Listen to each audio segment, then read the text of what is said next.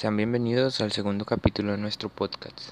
Hoy abordaremos el tema de la responsabilidad social empresarial como un sistema organizacional. En el 2.1, que nos habla acerca de la importancia de la responsabilidad social empresarial en el contexto actual, radica en que mediante esta herramienta de administración, las empresas tienen la posibilidad de gestionar los retos y minimizar los impactos sociales, económicos y ambientales que se presentan en el entorno. Entre esos retos se encuentra el calentamiento global, las desigualdades sociales, la deforestación, el agotamiento de los recursos naturales, el crecimiento de la población, los ciclos económicos y las consecuencias que estos traen, entre otros.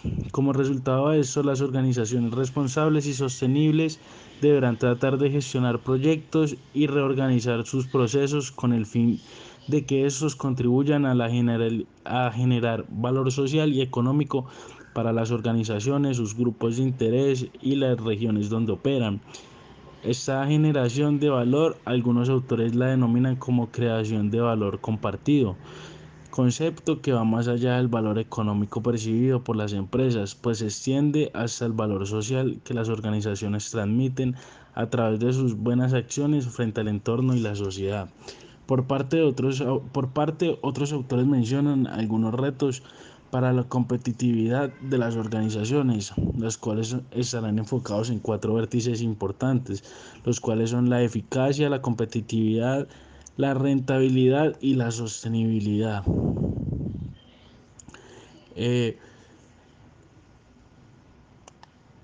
ya hablándoles sobre los componentes de la responsabilidad social empresarial, eh, como se aprecian en las diferentes referencias expuestas, es posible visualizar la integralidad del comportamiento la de la responsabilidad social, al poder relacionarla con otros aspectos que convergen en el ámbito administrativo, social y económico. Además, a la hora de evaluar y diagnosticar las actividades de RSE que realizan las empresas se puede lograr objetividad al analizar los componentes como el criterio de valoración, es decir, todo programa o política de responsabilidad social que cumpla o se alinee con estos componentes genera como resultado una actividad coordinada y sinérgica que sin ninguna duda repercute en la reputación y el valor de la organización.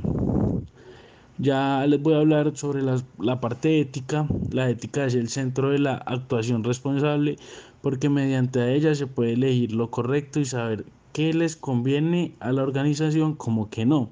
En tal sentido se debe buscar que las organizaciones consideren diferentes aspectos morales al momento de actuar y emprender acciones seguramente que afectarán a terceros. El buen gobierno. Es conocido en el mundo empresarial como los resultados y el éxito organizacional, así como los procesos de responsabilidad social dependen del compromiso por parte de la junta directiva y la pula administrativa con sus proyectos. En el ámbito económico, las condiciones económicas que sugieren la definición de la empresa al enfatizar que la compañía de carácter lucrativo buscan beneficios económicos no ha sido ajena a la RSE, por lo contrario, la responsabilidad social reconoce que la principal preocupación de los directivos y accionistas ha sido y seguirá siendo el generar ganancias, ya que con ellas se garantiza el crecimiento y la inversión de nuevos negocios. Por el afán de ganar dinero no significa que las organizaciones deban actuar en contra de las normas de la sociedad. Por eso, la visión actual de la RSE sugiere que considere la responsabilidad social como una ventaja competitiva en la que tomen decisiones asertivas que económicamente sean visibles, pero que a la vez generen valor social. Esto se puede lograr con la construcción de estrategias gana y gana.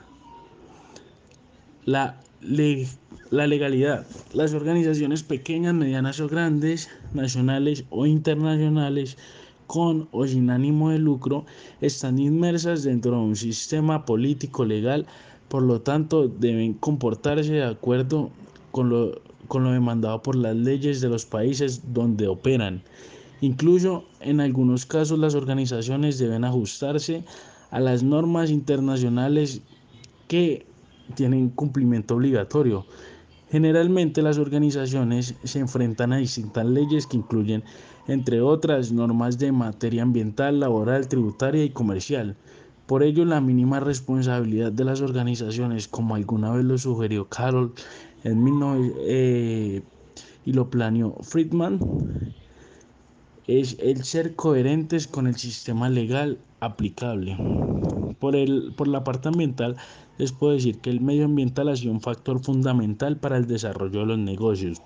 Basta recordar que la mayoría de productos que se consumen a diario provienen de recursos que brinda la naturaleza, como el agua, las frutas, verduras e incluso la gasolina que ponemos en nuestros vehículos para ir a trabajar.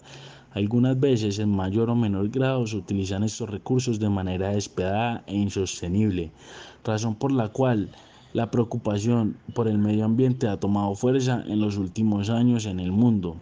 Esta preocupación se acierta cada vez más debido a que los fenómenos como el calentamiento global, la pérdida de la biodiversidad y el desequilibrio ecológico, en consecuencia, las empresas han de incluir en sus decisiones aspectos relacionados con el medio ambiente. Además, tienen la posibilidad de adaptarse competitivamente a la demanda global de productos verdes. En los grupos de interés, eh, el concepto básico de los grupos de interés, también conocidos como partes interesadas, interlocutores o stakeholders, indica que son un grupo social que se ven afectados de manera directa o indirecta por las decisiones de las empresas. Esto puede ser, pueden ser empleados, clientes, proveedores, comunidad, gobierno, competencia, entre otros. Para la RSE, a estos actores de, deben estar enfocadas las estrategias y la actividad que se programen. En el ámbito social es preciso reconocer que las organizaciones hacen parte del sistema social, por lo tanto deben de comportarse como tal, de acuerdo con los valores y normas exigidas por la sociedad. Además deben comportarse con su entorno social, con la comunidad que afectan, con los empleados que presentan su servicio para el beneficio de la empresa, con los clientes que adquieren sus productos, con los proveedores, que lo aprovisionan de materiales e insumos y en general con cada grupo social con quien tienen relación o se perjudica por medio de sus actividades. En coherencia con el comportamiento internacional, la RSE que practican las organizaciones ha de ser coherente con muchas normas internacionales que giran en torno a ella. Principios de la responsabilidad social empresarial. Por mucho tiempo se consideró que la única responsabilidad de la empresa era generar beneficios. La crisis actual ha modificado estas ideas convencionales, pues actualmente el modelo económico debe contemplar los impactos económicos, sociales y ambientales y convertirse en una empresa con alta responsabilidad social empresarial. Los principios son fundamentales porque permiten el desarrollo de un estudio científico al entorno. Esto significa que son la razón de la organización responsable sostenible. De acuerdo con la guía ISO 26000, esta norma propone siete principios que deben complementarse de acuerdo con el entorno y las características de cada empresa. Estos son, primer principio, la rendición de cuentas. Toda organización debe rendir cuentas en sus impactos económicos, sociales y ambientales. Segundo principio es el de la transparencia, que se refiere a que toda organización debe ser transparente hacia todos sus grupos de interés. Tercer principio es el del comportamiento ético, que se refiere a que toda organización debe comportarse de acuerdo a valores como la integridad, la equidad y la honestidad, incorporándolos como principios corporativos de la empresa. Cuarto principio es el de respeto a los intereses de las partes interesadas. Esto quiere decir que todas las empresas deben respetar y poder interactuar con sus partes interesadas para poder responder a sus inquietudes. El quinto principio es el principio del respeto a la legalidad. Este es básico y se refiere a que toda la organización debe respetar el Estado de Derecho en el espacio en el que se desarrollan sus operaciones. Sexto principio es el del respeto a la normativa internacional de comportamiento. Esto quiere decir que si la empresa opera en un territorio en el cual la ley no da protecciones mínimas legales para la operación, siempre debe mirarse a una normativa internacional que proteja los impactos económicos, sociales y ambientales de la organización y en las comunidades en las que se opera. Séptimo principio es el respeto a los derechos humanos respetarlos en su universalidad, en todos los órdenes en los cuales la organización genera una actividad. Estos principios sirven para dar base al efecto de la triple cuenta de resultados, que es el enfoque.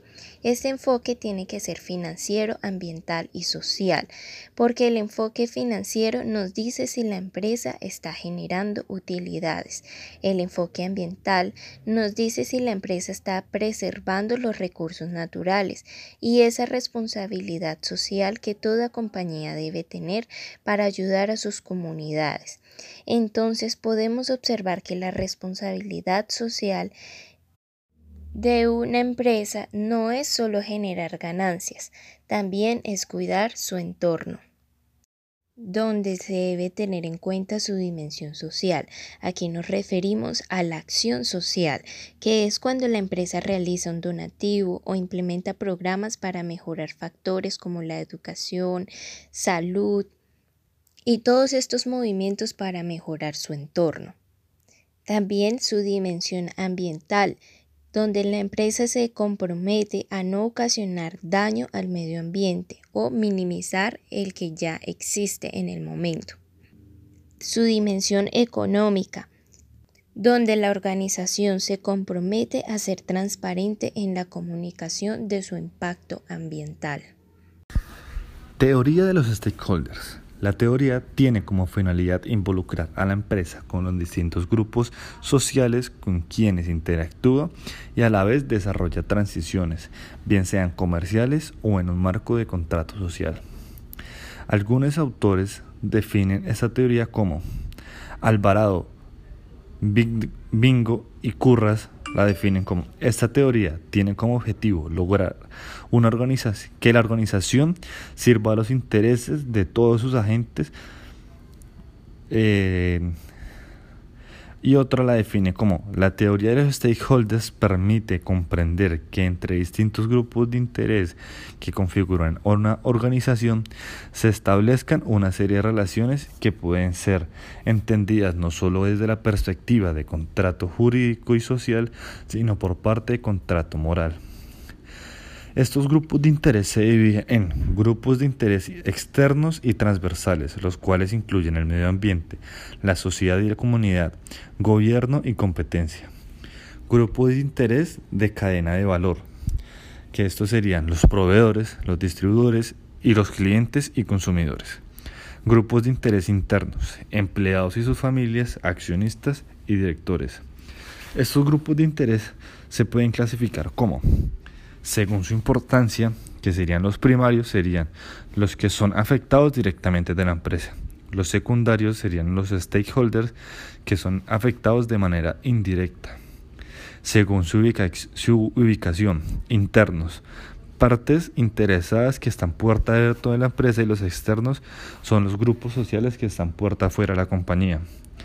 Según su voluntariedad, serían los voluntarios que son los grupos de interés que deciden ser parte de la organización, y los involuntarios, que son los grupos sociales que están puerta afuera de la compañía. Eh, perdón, grupos de interés que no deciden, les toca ser un grupo de interés en la empresa, o sea, para ellos es una obligación. Según la estrategia de la compañía, los prioritarios son los grupos de interés estratégicos de la compañía y los secundarios son los grupos de interés de la empresa. La pirámide de las relaciones sociales. Carroll presentó una teoría acerca de la responsabilidad social empresarial en la cual mencionaba que algunas responsabilidades eh, que según él las empresas deberían considerar estas responsabilidades son responsabilidad económica, responsabilidades legales, responsabilidades éticas y responsabilidades filantrópicas. Las económicas constituyen la base de la pirámide y se entiende como la producción de bienes y servicios que los consumidores necesitan y desean. Las legales tienen que ver con el cumplimiento de la ley y las regulaciones estables de esta.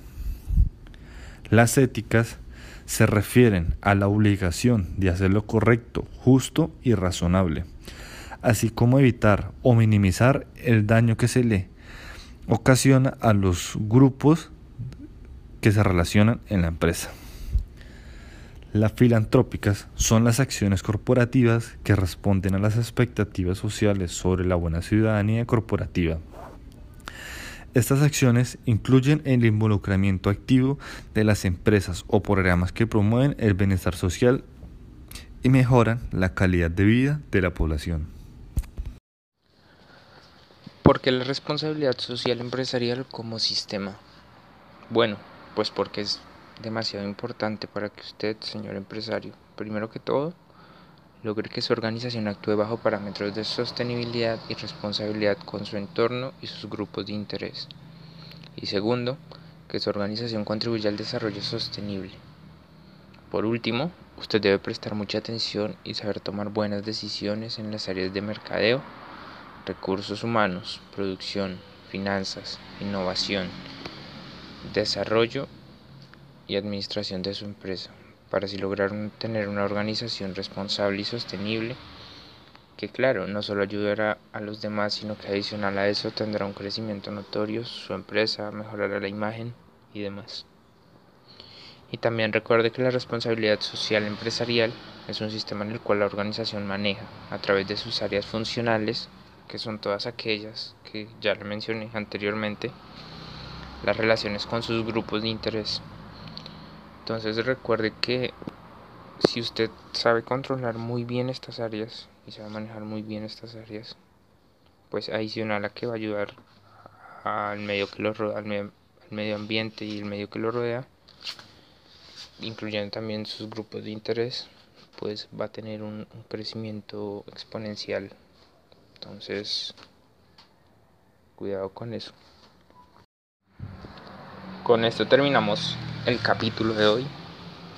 Esperamos puedan aplicar lo aprendido en este capítulo, les sea de mucha ayuda y estén atentos al siguiente capítulo. Muchas gracias.